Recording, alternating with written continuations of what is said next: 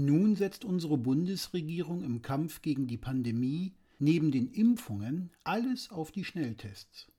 Wenn es nach unserem Arbeitsminister geht, sollen die verpflichtend in allen Betrieben durchgeführt werden.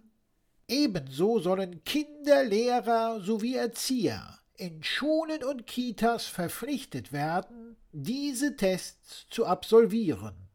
Und zusätzlich ist angedacht, dass Menschen mit einem negativen Schnelltestbefund unter anderem in Museen, Tierparks und in die Geschäfte des Einzelhandels gehen dürfen.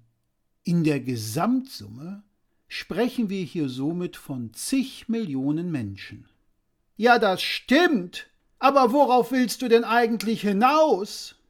Wie wir alle wissen, hat sich Günther Jauch leider mit dem Coronavirus infiziert. Zuerst einmal sollten wir ihm von Herzen gute Besserung wünschen. Das stimmt. Aber jetzt mal raus damit.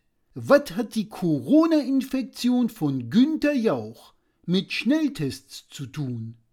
Nun, Günther Jauch hat gestern im Fernsehen berichtet, dass er Kopf- und Gliederschmerzen hatte und deshalb einen Schnelltest gemacht habe.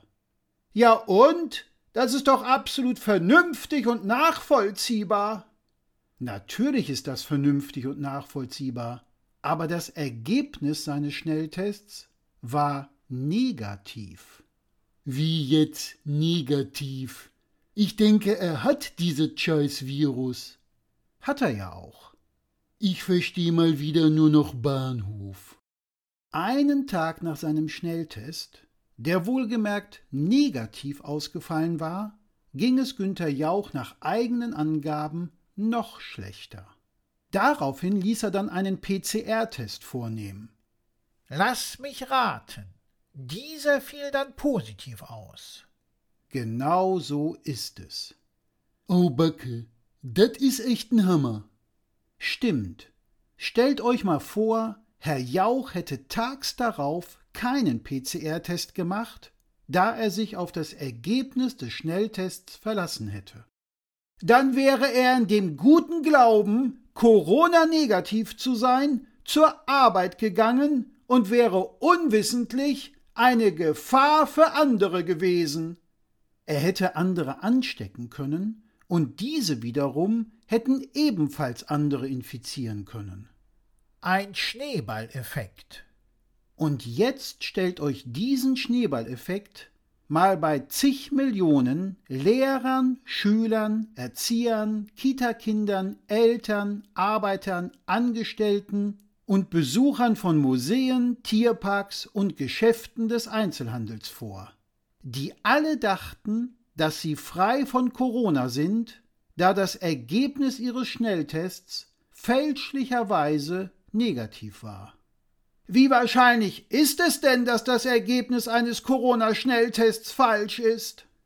Bei Corona-infizierten Personen, welche Symptome wie Fieber und Husten hatten, fielen die Schnelltests fälschlicherweise bei 27% negativ aus. Bei beschwerdefreien Corona-Infizierten ist die Fehlerquote der Schnelltests sogar noch höher. Das heißt, dass ungefähr jeder vierte Corona-Infizierte bei einem Schnelltest nicht erkannt wird? Das heißt es.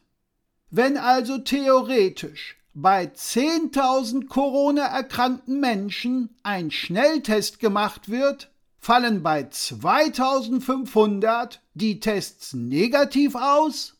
So ist es.